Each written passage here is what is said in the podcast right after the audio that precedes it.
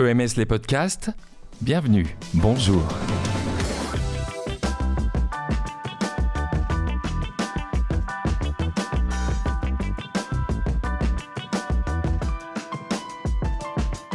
Alors que certains prônent la suppression des grandes écoles, pourquoi ne pas s'arrêter un instant afin de se poser la question suivante. Les grandes écoles servent-elles encore à quelque chose? Bernard Beltante et Philippe Jamet sont justement issus de ces établissements et ils sont les auteurs du Dictionnaire inattendu des grandes écoles paru aux éditions EMS en février 2022. Ils ont commis cet ouvrage dans le but de nous faire entrer dans ce monde des grandes écoles et de nous aider à porter sur elles un regard objectif. Ils sont donc particulièrement qualifiés pour répondre à la question du jour, à quoi servent les grandes écoles? Bernard Beltante, Philippe Jamet, bonjour. Bienvenue. Bonjour. Bonjour. Avant toute chose, on peut préciser que vous n'êtes sponsorisé par aucune école. Aucune. aucune. Bien évidemment. Bien évidemment.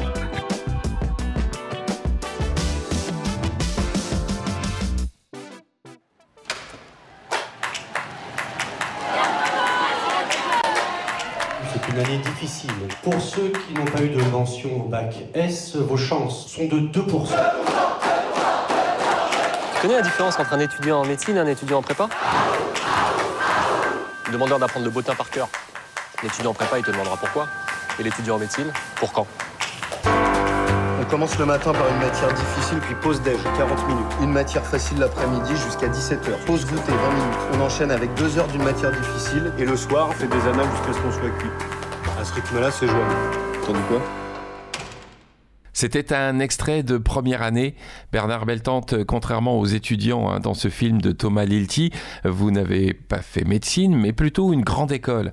Euh, pourquoi? À quoi servent justement ces écoles? Moi, je suis arrivé dans une grande école qui s'appelle aujourd'hui l'École normale supérieure euh, Paris-Saclay.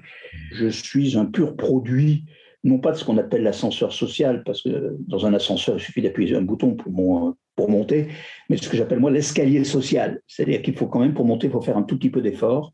Moi, j'avais une vision de ma vie, c'est qu'à 18, 20 ans, je voulais la gagner, et la gagner tout en euh, grandissant.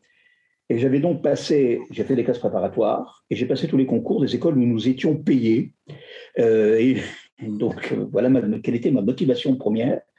Et donc, j'ai eu cette chance inouïe euh, d'intégrer, euh, une ENS et je suis rentré dans un monde qui, pour moi, était absolument magique par les intelligences que j'y ai croisées, par les opportunités qu'on nous a offertes. Ça a totalement changé ma vie.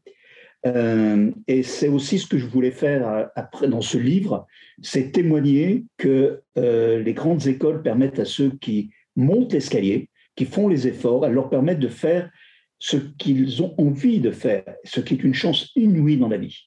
Parce que finalement, euh, Philippe Jamais. les grandes écoles forment plutôt des états d'esprit, des manières de voir le monde, euh, d'appréhender les situations, l'intelligence des situations, plutôt que former à des métiers, à des métiers techniques. Un diplômé de grande école, c'est d'être là où on ne l'attend pas.